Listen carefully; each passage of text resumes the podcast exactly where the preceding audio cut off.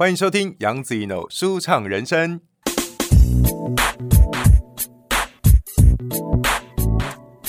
本节目在爱听听抢先首播，赶快来订阅我的频道哦！我等下可以问私生活吗？我们大家都很想知道私生活。对，可以啊，你好奇的。我很好奇。啊，你们要喝什么？谢谢，你们请坐。这是哦，太客气了，您太客气了，太客气了。今晚上面包子怡，对，跟那个，你试试看，我跟你讲，无蛋奶的。我上次有毕业生日，我们去买，你记得吗？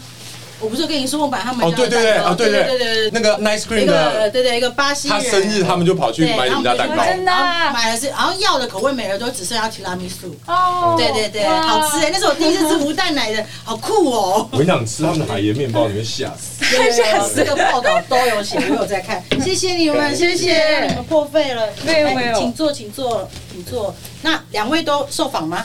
一位。好，那你这边先请坐，谢谢。你要坐隔壁还是跟我一起坐？我跟你一起。我到一边去。啊，那你是来监督的吗？好好笑哦。一盒豆乳跟那个日本人有关吗？有关，有关，对不对？对，魏雅，你太厉害了。我觉得他那个净化水的那个方式太屌了啊！豆类发酵的那个臭味其实真的很臭。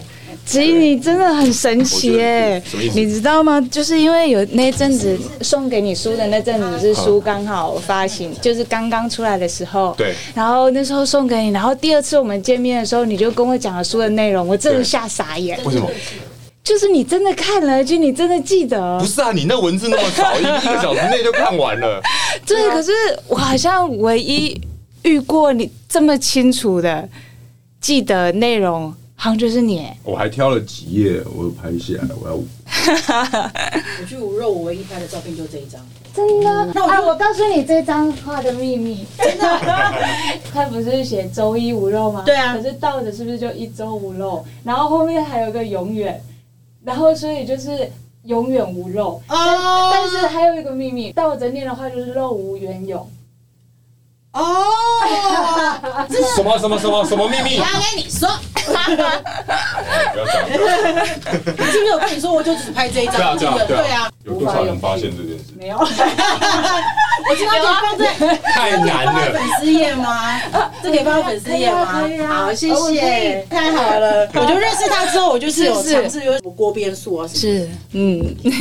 哎，对啊，我觉得我最近好像对麸质过敏。啊，你还不到元和来？我最近在元和研发甜点，所以现在那个松饼都是无麸质的糙米粉。可是我们糙米粉做的。啊，那我们吃饭类也是麸质的？No No No No，饭类没有麸质。哦，是米麦麦麦是麸质。麦里面有一种叫小麦的蛋白质，它比较容易引起你的肠胃的反应。啊，可是我不是，我是过皮肤过敏哎。对啊，但是那种麸质就是会刺激你的呼吸系统、消化系统跟皮肤。排泄系统啊，嗯，这样吃素不是很麻烦吗？好好喝哦。这个奶盖的是哪一家的？奶盖是 Nut 啊。对，我觉得那个好好喝。Nut 啊，对啊，他因为他们总店在那个大安站旁边啊。对啊，我我只要来这边录音，我都会走过去买。我很喜欢那个把生活活成天堂的模样，把天堂活进生活里呀。哇，对，我好喜欢这句话，这句话很棒。这个这一篇真的太恶心了，神队友先生。我跟你说，那篇没有，本来没有的，真的吗？是那个总编辑一直说要把黄明写进去，然后因为他他不要，然后我也是觉得啊，好像没有什么，然后后来他就说一定要写，然后所以那篇是最后的。最后加进来的。哦，对，然后那篇写完，他们两个就很高兴，因为我们的总编辑跟那个行政助理都是女生，嗯，然后他们就两个就很嗨，就说对嘛？就是要写这个，其实很重要哎，对，很重要，我觉得很重要哎，就像我之前访问 Chelsea 一样，就是思逸哥一直都是他，没错，强而有力的后盾，对，我觉得这个很重要，是的，要不然太难了啦，太难了，没错，你要在这条道路上 真的太难了。是的，好了，准备来了。OK，来欢迎收听杨子怡 NO 舒畅人生。大家好，我是子怡。这一位呢，我现在要受访的这一位啊，很厉害。因为应该说是我是因为 Chelsea，然后才跟他们结缘的，然后到了他们店里吃饭。可是他们的店，我以前我记得我很爱去吃，因为他们的乌龙面非常有名。当我进去的时候，发现说：“哎，这是一间纯素的店吗？”可是我印象中不是哎，我记得我以前吃的乌龙面是有机会可以点到荤的东西的。那为什么现在变成纯素？那怎么会？它明明是一个非常大的集团，怎么会整个集团都改成素？这是我百思不得其解的。然后有幸呢，在那天吃饭的时候，我获得了一本书，叫做《纯素天堂》。然后我回去就翻了大概十页吧，前十页我大概看了一下。在那一刻，我突然有个念头，我想成为 vegan，就是蛋奶，我是不是也不要碰了？现在在我面前的这位，就是我非常敬爱的丽婷姐。Hello，丽婷姐。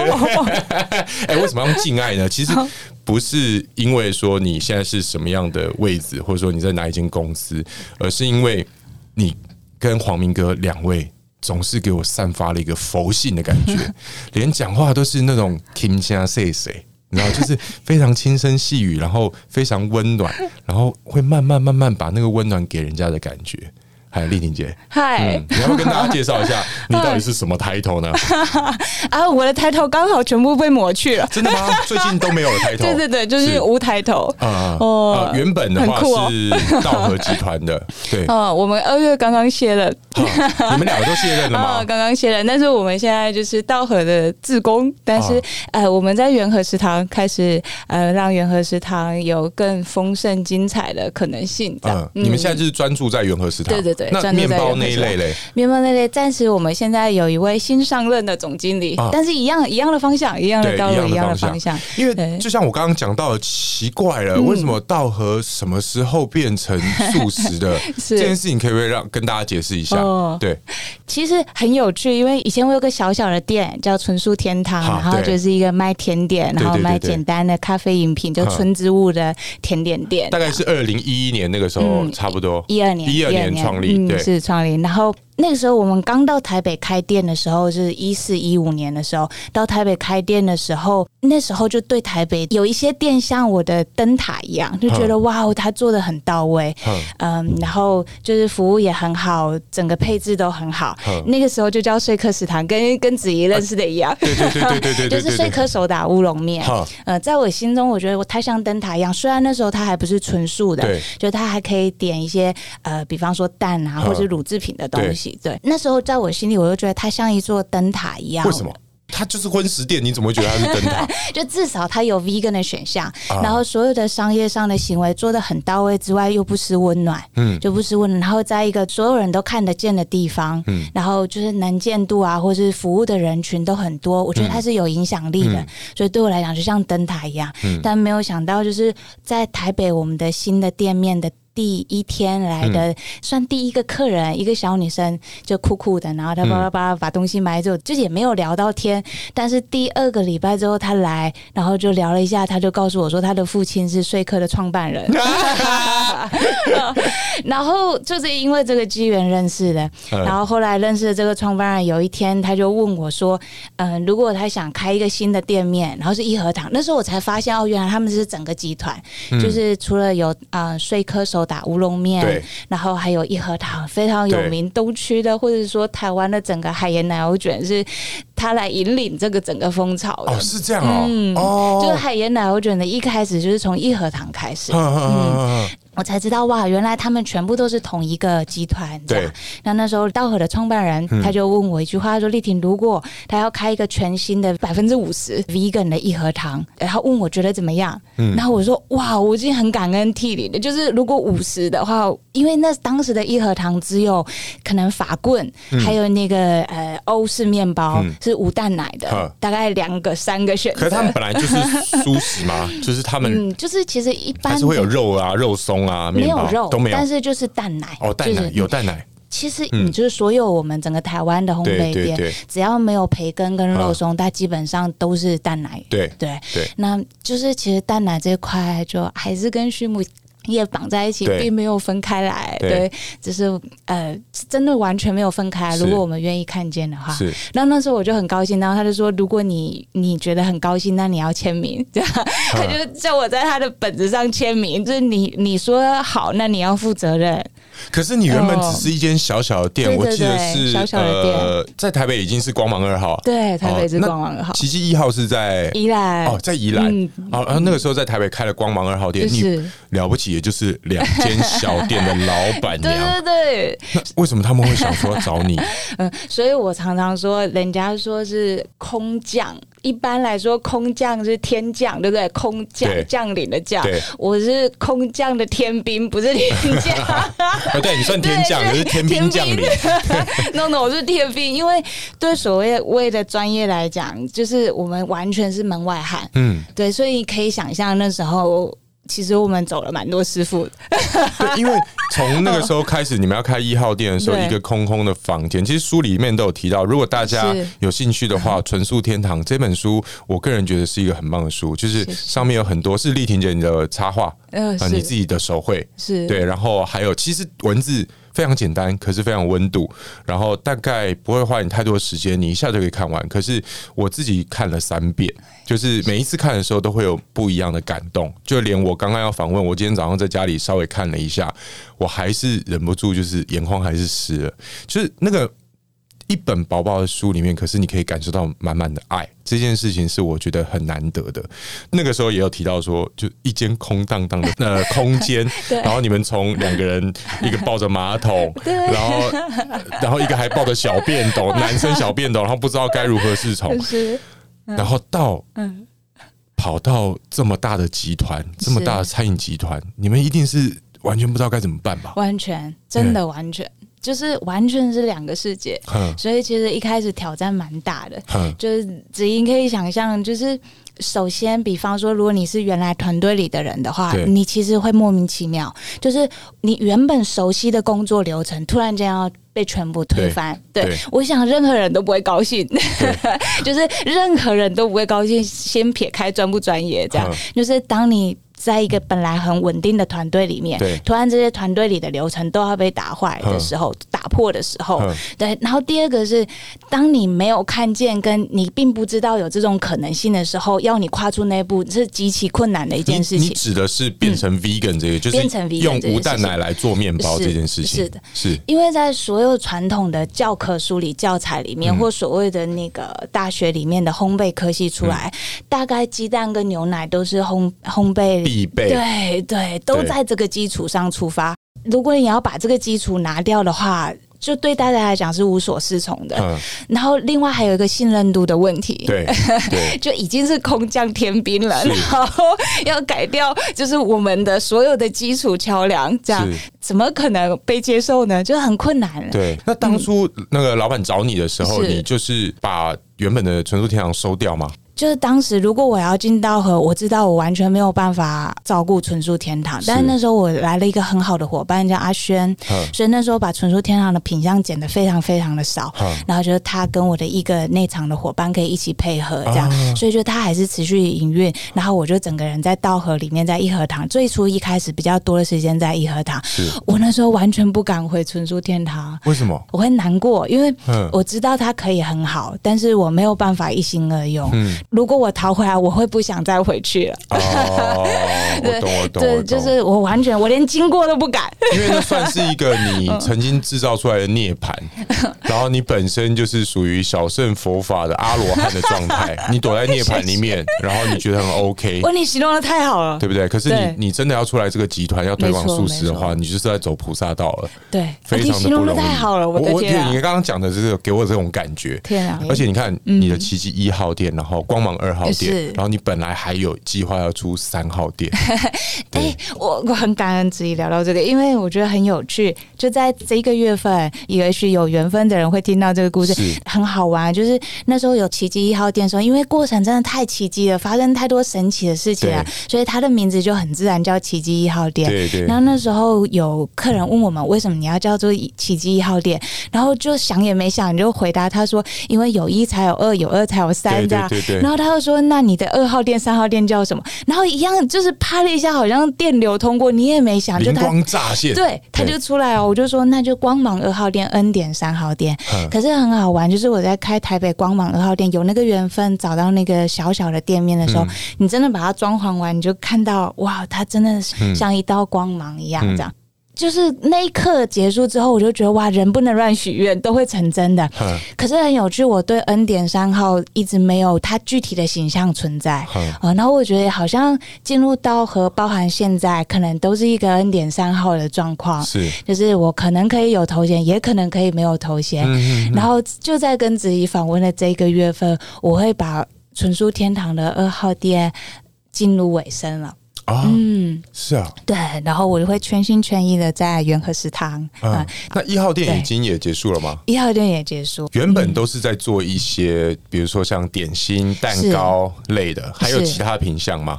点心、蛋糕、伴手礼、小饼干，嗯，然后司康，大概这样。啊，就是都是都是马卡龙，然后都是就是面包 bakery 类的。对对对，都是 bakery。你怎么敢去？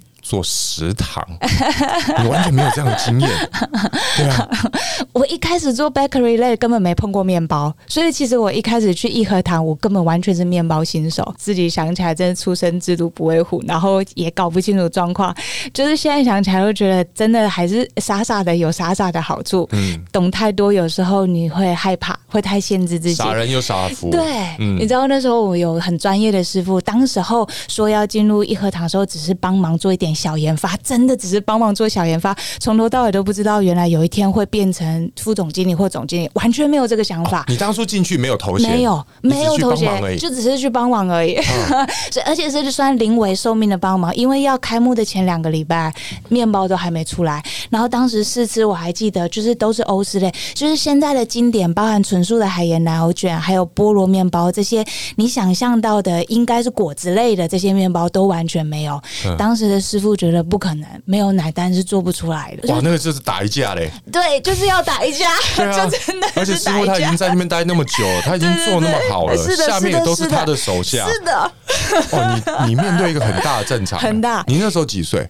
刚进去义和堂的时候，也三十几岁了，三十几岁，也三十几岁，嗯嗯，然后但是还是非常大的挑战，因为我真心不知道怎么办，所以我就从周边周边，然后从一个一个单点突破，从一直一直问开始，然后从一个一个拜托开始，你知道吗？一个没有做过任何面包的，但我有一点点甜点的基础知识，就是那个师傅说完不可以之后，我隔一天做了芋头面包、红豆面包，就是经典款的面包，然后就是一样师傅们的那个试吃的会议上，我就把面包拿出来。对，所以我也经历了师傅甩围裙在桌上拜拜，嗯、然后师傅走人哦，走人走人就是掉掉，他他就真的不做。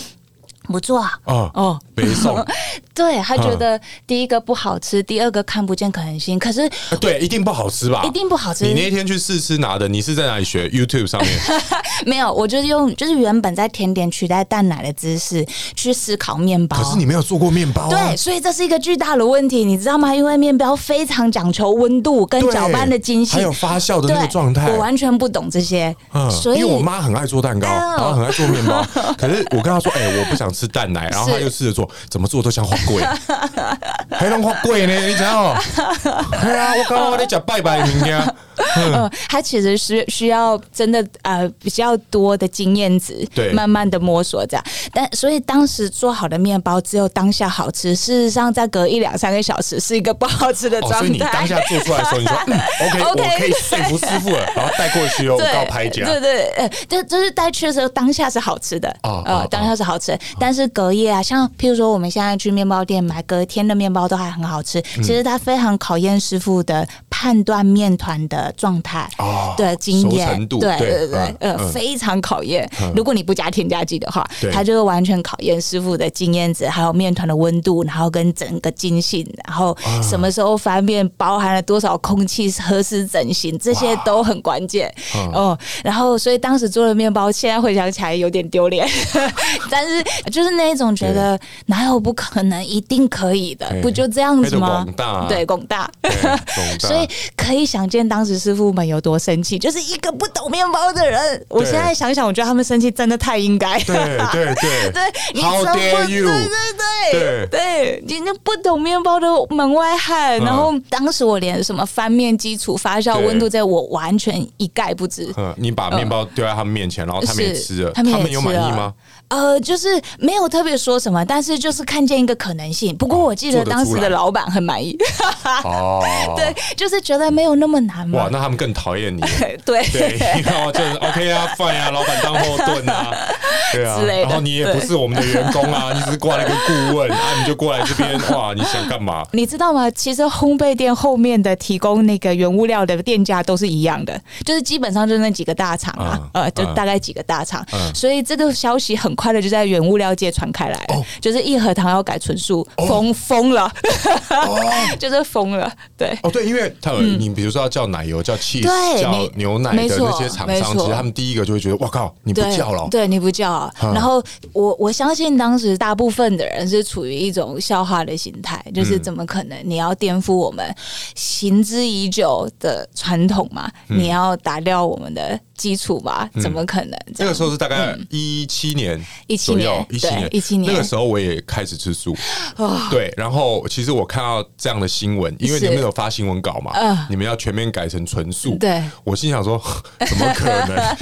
我那时候其实站在唱衰的那一方，大多数是正常的。而且我那时候觉得无蛋奶，因为我那个时候是从素食开始嘛，是。无蛋奶的面包能吃吗？我也是完完全全是这个状态。是，那你是花了多久时间才真的让大家觉得说，嗯，其实无蛋奶也是可以吃的？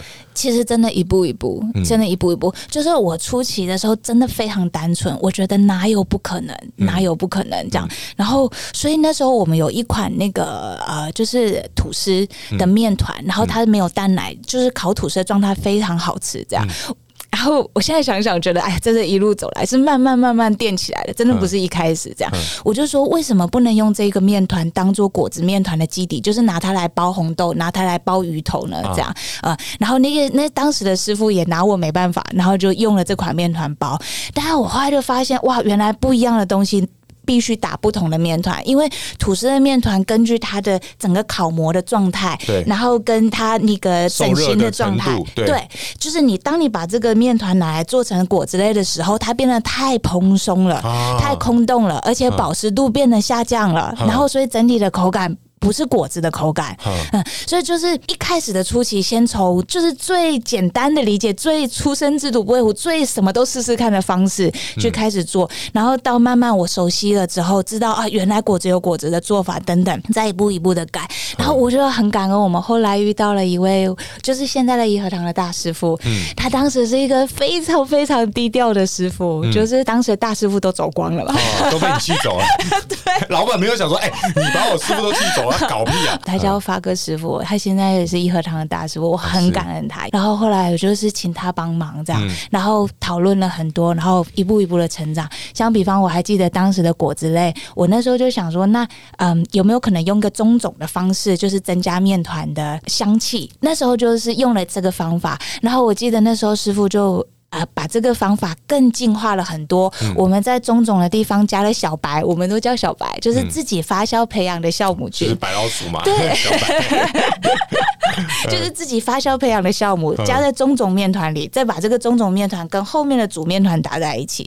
从、嗯、此之后就造就了现在一和堂的果子面包的面皮，哦、就是我们所吃到的红豆面包的那个果子的面皮。各位听众朋友，我跟你讲，义和堂的红豆面包，小侯家。你没有吃过，我真的没有吃过，就是无蛋奶的面包可以这么的蓬松，然后这么的有香气，而且反而因为没有蛋奶的关系，你吃到那个麦香。更丰富了，我觉得很酷。然后你吃到的红豆馅的那个味道，它会直接在你的口腔里面，哇，像是你种了一片红豆田一样，然后在你的嘴巴里面绽放，我觉得很酷。对，对不起，打扰你。不会不会哦，我觉得义和堂的红豆面包真的此生必须吃，真的真的不是我老王卖瓜，但是就是那个红豆多一分甜也不行，少一分甜也不行。对，就我觉得大家可以感受看看，它是真的是甜的，但是就是甜在。一个刚好快要快要越过去，但是没有越过去的点。它不是填在你嘴里，它填在你心里，很厉害。对，OK，然后就是有有发哥师傅，对，发哥师傅的帮忙，对，然后就 OK，你在一盒堂面包这边慢慢慢慢有了起色，真的慢慢慢慢有了起色。我很记得那时候在调整海盐奶油卷怎么变成 vegan 的，你知道，我们光调整海盐奶油卷变成 vegan 的状况，我们就试了无数种盐巴，到最后三种盐巴奠定了现在的纯素版的海盐奶油卷。的基础对，畜牧业类，比方说呃牛奶产生的那个乳脂肪，对，它会有一种就是对我来说叫动物的味道，就是它比较强烈，比较浓郁。是真的，我因为我现在没有办法直接喝牛奶。是。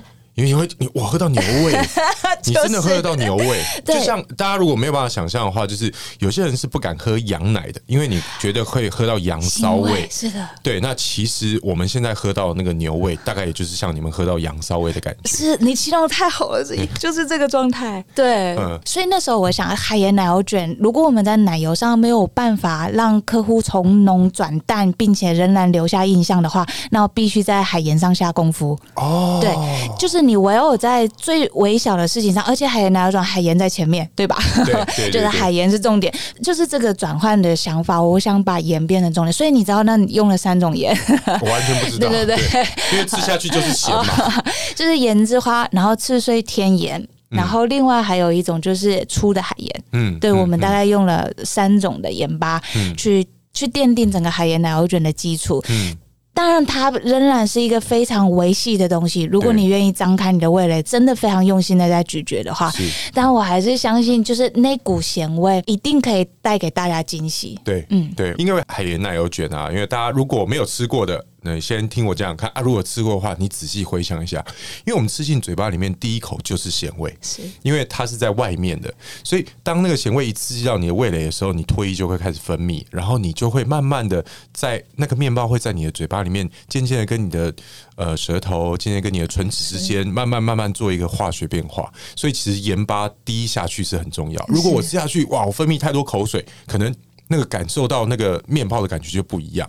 对，所以因为奶油没有用奶油的关系，嗯，所以你下功夫在海盐海盐上。可是一定还要有替代品吧？比如说我们不喝牛奶的话，我们可能喝豆浆；我们不吃 cheese 的话。还有就是所谓的 vegan cheese，是那些到底是什么为基底？可不可以让大家知道一下？当然的，就是我们没有了海那个奶油之后，我们找到一个日本的厂商，他们是用发酵豆乳的技术去制作奶油。就比方说，我们一般的奶油是从呃很多公升的牛奶去提炼出来的，对。但是那个奶油就是从发酵过后的豆浆提炼出来的，哦。所以就是跟日本的技术合作，然后就是有了这个发酵豆乳的奶油。那那就解决了我们原物料上很大的问题。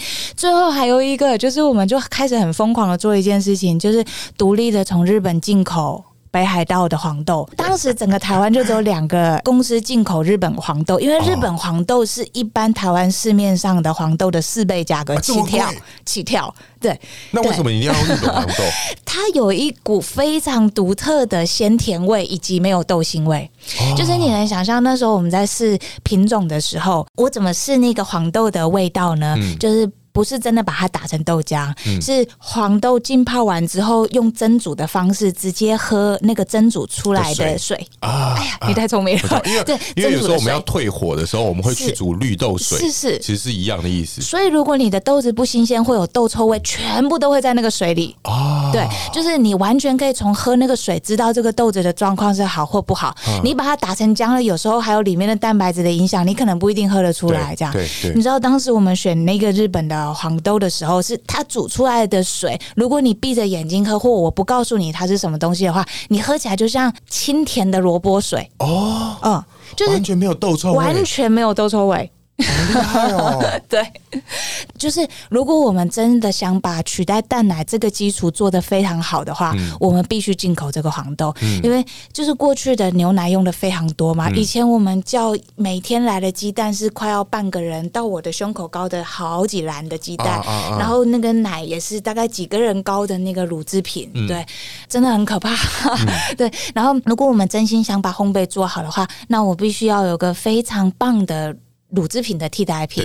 嗯，所以那时候我们就是独立的从那个日本的北海道进口，我们进口到那个厂商都来看我们，啊。就是那个社长啊，他是一个很大杂粮公司的社长，在日本北海道数一数二的。因为大家可能不知道，是就是。日本北海道啊，嗯。基本上算是日本的谷仓。是。对，应该这么说，因为我之前有去日本出过外景，在北海道出过外景，可能很厉害的天眼师傅是在东京，很厉害的店是在东京，可是他们用的原物料最好的都是从北海道那边过去。对对，然后我觉得它可能一个纬度或气温的关系，就它所有的东西非常的鲜甜，包含那个黄豆，就是饱满，然后鲜甜，然后是透亮的。对，跟我们在市面上看到加拿大进口的非基因豆或俄罗斯或美国进口的非基因豆完全不一样。虽然都是高纬度，可是他们的真的就好吃。对，就完全不一样。然后啊，然后他那个老板来到台湾，对他很他自己飞来台湾看你们 对他很惊讶。哦，他觉得哇，怎么一个？就因为他们对 vegan 的概念也不是太了解，啊他们觉得哇，我们居然把他的黄豆发扬光大到完全取代牛奶，嗯嗯嗯，对，他就觉得不可思议。然后他来取经要回日本，啊，所以这个老板就不是你书里面有提到说是不是那位进化那个？对对对那我很好奇，你书里面提到的那个嗯进化嗯豆制品，因为我们豆制品会做发酵嘛，是然后发酵以后，其实它是有味道的。因为我拍过很多间做豆腐啊，或者说做豆浆的，那一旦有发酵的话，你可以可以闻到那个味道。虽然不是像呃一般动物那么臭，可是是它还是有蛮刺鼻的味道。是然后他用什么东西去净化？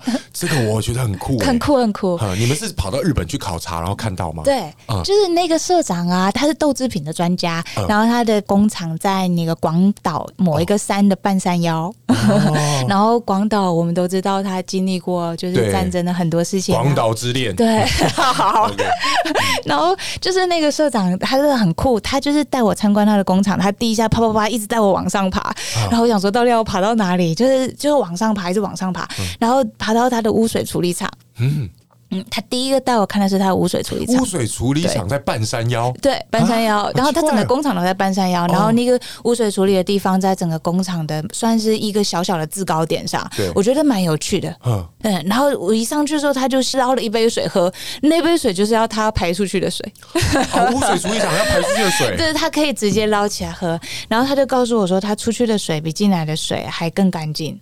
嗯，它很厉害是，因为黄豆太营养了，所以你在所有的污水的过程里面，其实都有很丰富的蛋白质在那个水里面。然后如果那个蛋白质没有处理好，它很容易就发酵了，因为细菌非常喜欢它，热爱它，所以就会吃掉它。吃的过程里面就会开始产生，对对对对，各种就气体。对各种气味，对。然后它就是培养了很多好的菌种，让它吃掉它的污水里面的蛋白质跟那个菌，从此它的那个污水就是非常的干净的，叫可以喝的状态。我觉得日本人这一点是真的是让我们需要去好好学习的，因为像你刚刚讲到这个黄豆嘛，对然后其实还有就是他们其实很注重永续经营，非常包含我们素食者很爱吃菇类，是在日本那边他们就是。永续经营，我们要养出菇的话，我们就一定要伐木，我们要用木屑，嗯然后去培养出来。然后他们在砍掉这个木头，要使用它的木屑之前，他们会先种一棵树。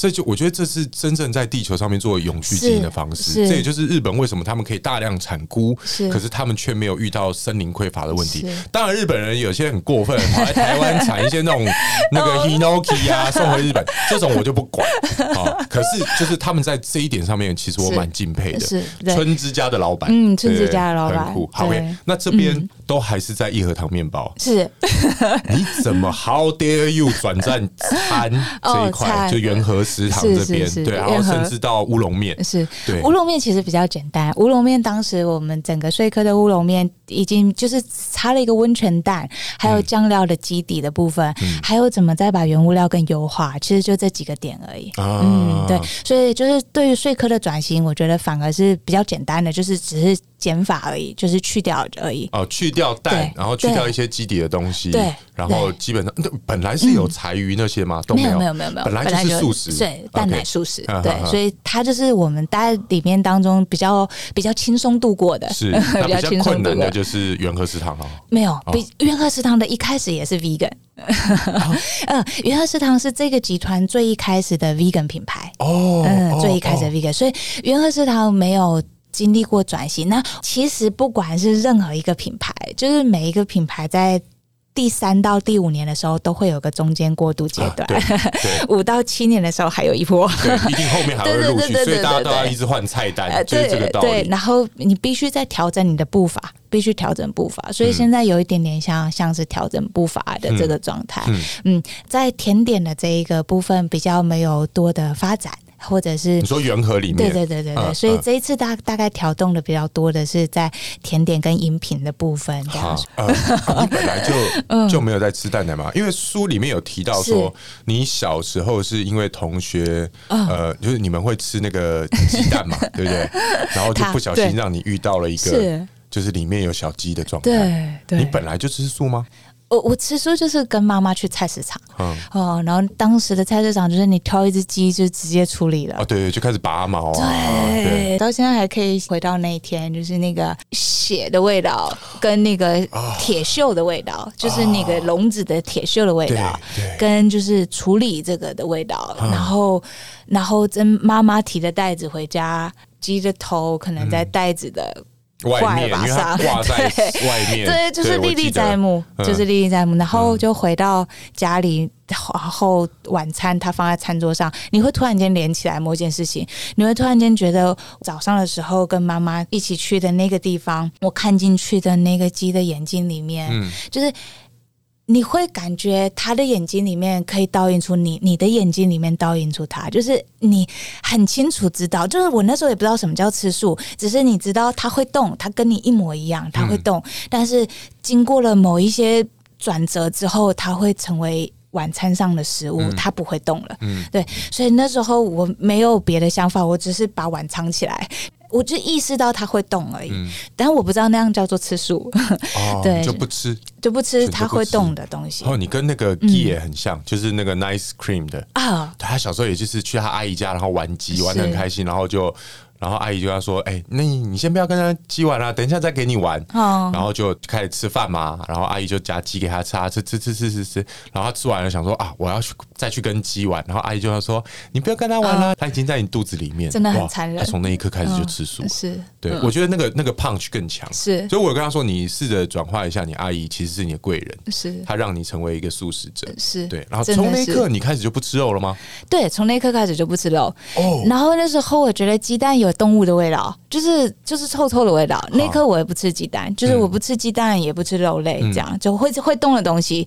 鱼也是，就是因为故事书里不是都有鱼吗？对，就是童话故事里都有很多拟人的这些。对，我讲到这我就觉得很奇怪，为什么小时候在书里动物都是朋友，长大之后动物都在便当里？我最近也是有一个醒悟，就是我看一些卖咸酥鸡还有鸡排店啊。是。他们的那个 mark 就是一只鸡戴着厨师帽，然后手上拿着刀跟叉，然后就哎，好像很好吃，是，殊不知你就在吃它。对。对啊，那个感觉好好不和谐，很不和谐。我瞬间觉得很不和谐，各种招牌，对，不管是猪的啊、鸡的、牛的，对，对我就会有这种感觉。可是你刚刚那句一模一样，小时候动物都是朋友，对，谁知什么时候开始他们变成盘中孙？就是，对，就是。那。因为这样子，你就开始成为一个素食者。对，算是年纪很小的时候就开始。很小，五岁多，五岁多。嗯，爸爸妈妈也吃素吗？没有，当时还没有。对，当时还没有。后来我的母亲也吃素。当时我的父亲跟母亲他们是小镇医生跟跟那个助产士跟护士。哎呦，好酷，很可爱。一个小镇医生，一个小镇姑娘，很很小镇，就是四角亭，很小很小的很小很小的小镇。他们休假的时候会爬山。我还记得我妈妈那时候跟我讲说，他们爬山就是有一个那种小金色，然后就是会有啊呃修行人在里面，是尼姑呃一位尼姑师傅这样。然后他就遇到那个尼姑师傅，就问那尼姑师傅说啊，他的孩子就是不吃肉。他真的是问对人了。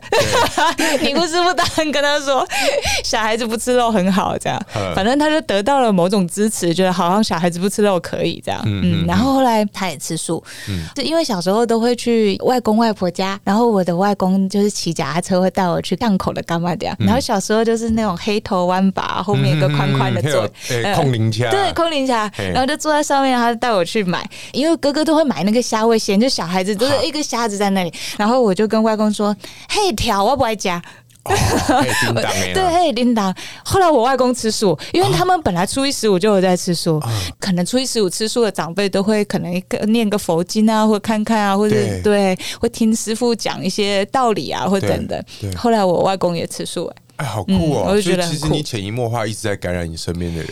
可能因为我也不懂，但他们吃的素是也是无蛋奶吗？没有没有没有，那时候应该还不懂。因为其实我发现丽颖姐非常在推广无蛋奶这件事情，是。对，因为我特别喜欢你书里面有一句话，就是你们做出来的无蛋奶的面包，它口味变淡了，嗯，因为植物的温柔；是。变轻了，因为植物的简单；变傻了，因为好好的生意不做；变美了，因为生意本是生活。我好喜欢这句话，啊，是。对，真的，生意本是生活。对，可是你不觉得在推广 vegan 是，或是推广素食这件事情，其实它是一种战争嘛？它是一种在跟大家对抗，因为呃，vegan 其实它还蛮严格的。啊，好，甚至有蜂蜜，是。对，然后甚至最近还有杏仁也也大家说用美国的杏仁不能吃，这样。对，其实有这么多门槛要过，你会不会觉得这条路上其实很累？我觉得很累的原因是因为我们活在一个二元的世界里，就是比如说有无肉就会有有肉，有 vegan 就会有不 vegan，这样有美味的就会有不美味，对，有快乐的就会有悲伤，对，所以就是如果我们一直用二元的方式去思考，就会有战争的状况。是，但是如果你不用二元的方式思考，其实就没有这个状况。就比方说我我可以推广 vegan，但是我也可以推广有爱的甜点，我也可以推广喜悦的甜点，我也可以推广吃。让你开心的甜点，我也单纯的可以推广好吃的甜点，嗯、就是我可以选择所有二元光亮的那一面，嗯、而不是只单单站在就是 vegan。嗯，对，嗯、就是如果我这样想，我就觉得一点问题也没有，也不是什么战争，因为所有人都是追求美好的生活。你本来就有这样的观念吗？嗯、还是在这个路上跌跌撞撞，然后才有这个想法？曾经有没有让你觉得好累哦？会啊，我不想做了。也不会不想做，因为他就是我的生活，就是你还活着，他的生活就会继续过，所以他就是就是自然是这个状态。嗯、对啊，那你你有没有就是你比如说好累的时候，就是什么样的事情让你打起精神？我觉得会让人累都是人，嗯、都不是事，所以就是人处理好了也没什么。就好了，对就好了。所以这跌跌撞撞，其实你还是走过来了。对。可是因为你不是一个人，对对对。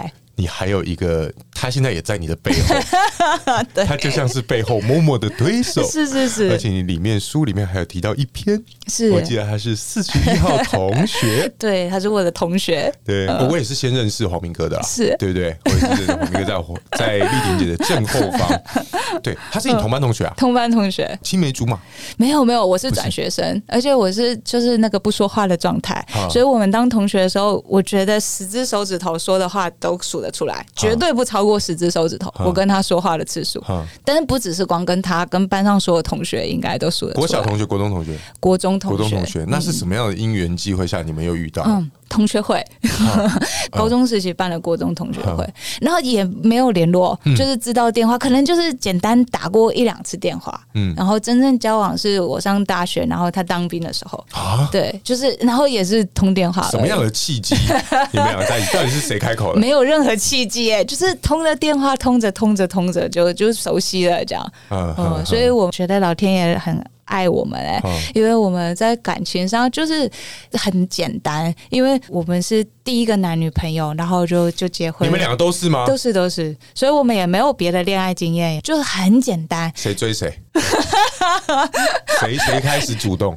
应该是 黄明哥举手了啦，OK，他举手了，OK OK，对，但是他本来就吃素吗？没有没有没有啊，嗯，但是他本来就吃很少的肉啊，对，然后我觉得很有趣，我们那时候通电话开始，他知道我吃素，他也没有跟我讲，我也从来没有跟他聊饮食情况，然后他就自己默默的开始吃了，自己默默的啊，又是个为爱吃素的啊，跟跟那个正阳一样，对啊，傻傻的为爱吃素，然后就踏入了一个。永无止境的路途，他很幸福。他那时候当兵吃素的时候，长官有有一个长官吃素，哦、所以他就跟着吃的很好。然后吃到就是别的别、哦、的同袍都说他们也想吃素，因为都看他的餐点比较好。哎、欸，其实我现在拍戏也是啊，我每次打开我的素便当，因为我不是在 IG 都会 PO 吗？哦、哇！真的每一个演员看到哦，我现在虽然也要吃素啊，然后就会跟制片讲说他们也要吃素。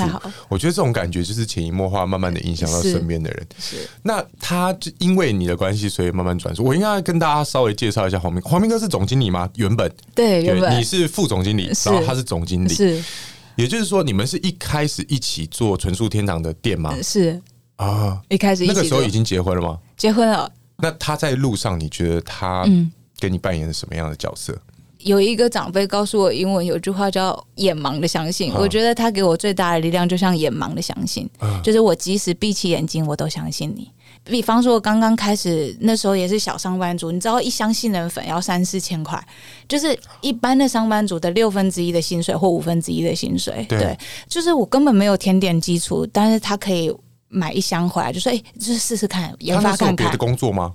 有，我们都是一般的工作，啊、就是一般的上班族的工作。是对，是，就这个很不可思议。然后就包含我后来可能我也不知道我能不能画画，你知道哦要出那本书也是一个意外。对，因为你是之前没有画过画，然后就出了《纯素天堂》这本书，而且我连里面插画很漂亮哎、我很喜欢，很温暖。就是那都是一个意外，因为我根本也不知道亚克力原料是什么，也不知道画布是什么。嗯、可是就是因为我文字也没有办法写很多，我只能讲我觉得很有感觉的那些话，我觉得应该被写出来。嗯、但是如果有很多的形容或等等等等，我就会觉得太浪费时间了，嗯、就没办法这样。嗯、然后那时候在想说要不要画一点画这样。然后一开始是在那个素描本上画，就是买几个亚克力颜料在素描本上，他说我把亚克力颜料画在一般的图画纸上，所以第一。一幅画那个小鸡的画是这样。哦，哦，根本就不知道他要应该要画在画布上，哦、对，哦、然后后来才去那个美术社，他说哦，这个要画在画布上等等，哦、然后他就越搬越大幅回来，哦、然后我就觉得很好玩之一。我觉得有一件事情应该可以跟大家分享。嗯，我记得我在很小很小的时候，就幼稚园，我一直有一个很深的印象跟概念，就是幼稚园的时候有一个毕业制作，哦、反正就是毕业的时候有一个粘土、哦、玩粘土的一个劳作，讲到。然后，所以在毕业的时候会请爸爸妈妈来，然后就会展示小朋友做的这些作品。对，嗯、然后我记得毕业制作的时候，在做那个粘土的时候，你猜我做了什么？我做了一个非常工整的东西，看起来就像大人做的东西，完美到无可挑剔。无可挑剔吗？对，就是你想象小孩子做出来的是不是会歪七扭八，各种抽象的状态的东西？然后你做了正方形，差不多了。我做了三个戳的。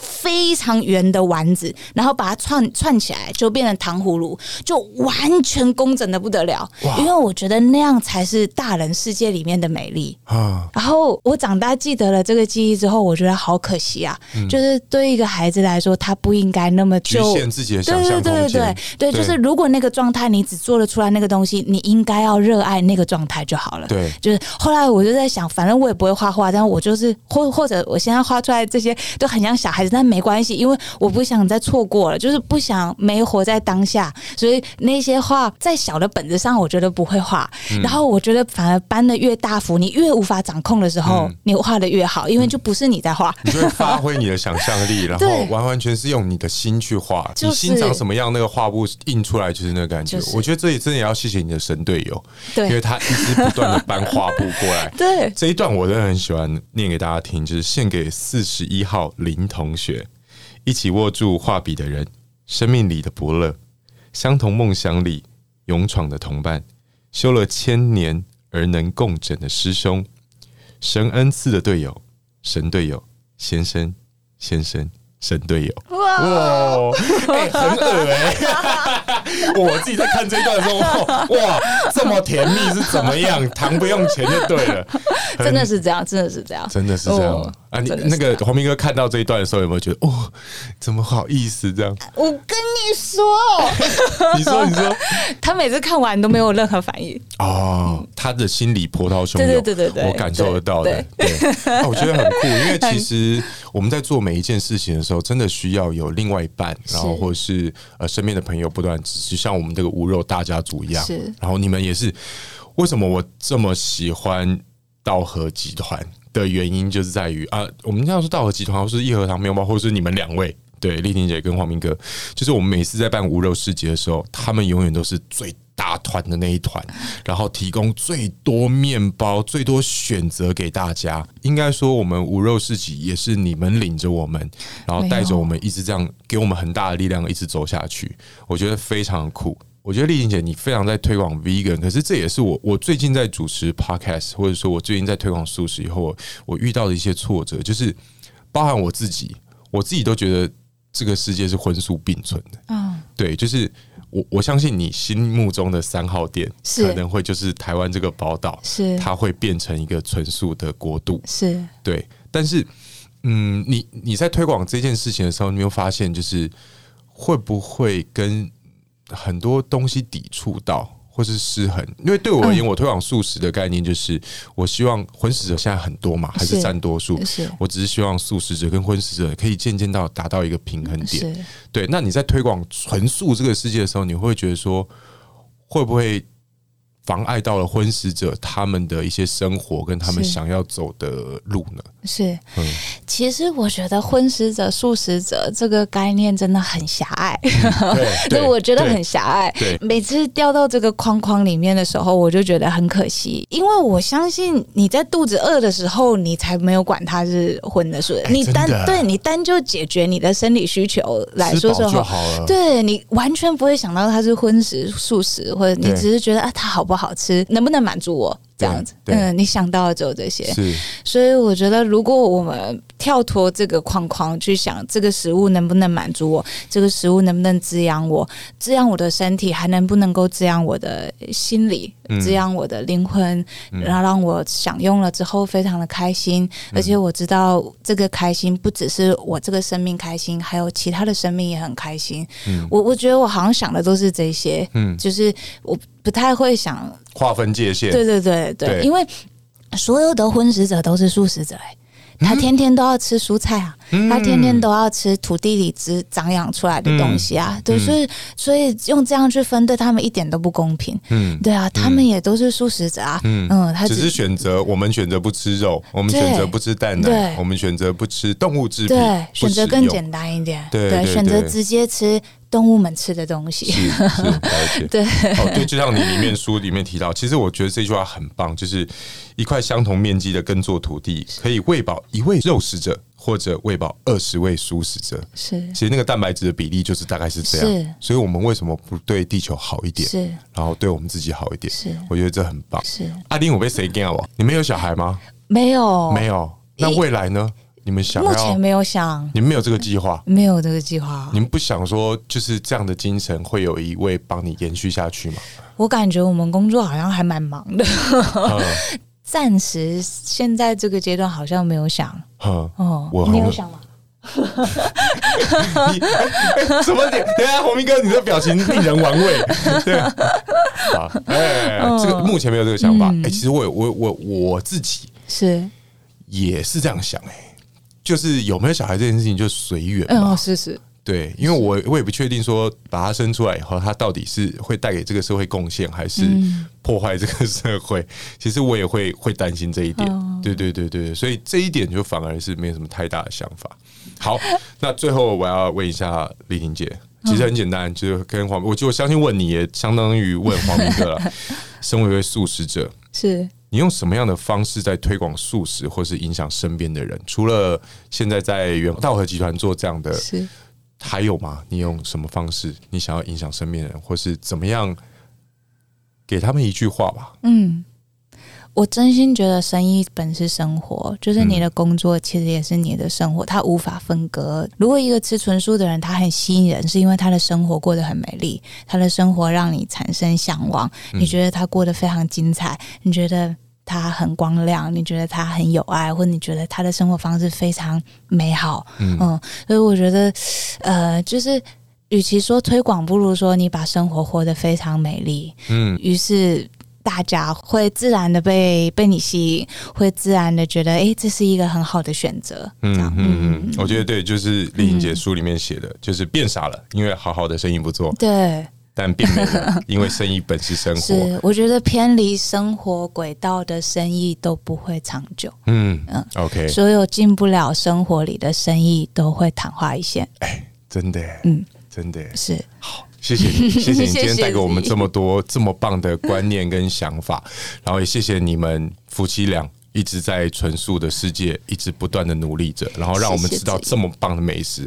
然后大家真的有空的话，好不好？就去吃吃看 道和酒。如果你没有吃过的话，赶快去吃吃看，因为真的很好吃。穗科手打乌龙面，一盒糖的面包，然后还有元和食堂，还有一个豆浆啊，什么豆浆？一盒豆乳，一盒豆乳、欸、是真的很好喝。你真的喝了一盒豆乳以后，你可以发现原来。有挑过的黄豆跟没挑过的黄豆做出来的豆浆会有这么大的差别。好，谢谢丽婷姐，谢谢黄明哥，OK，谢谢大家收听喽，大家拜拜，拜拜。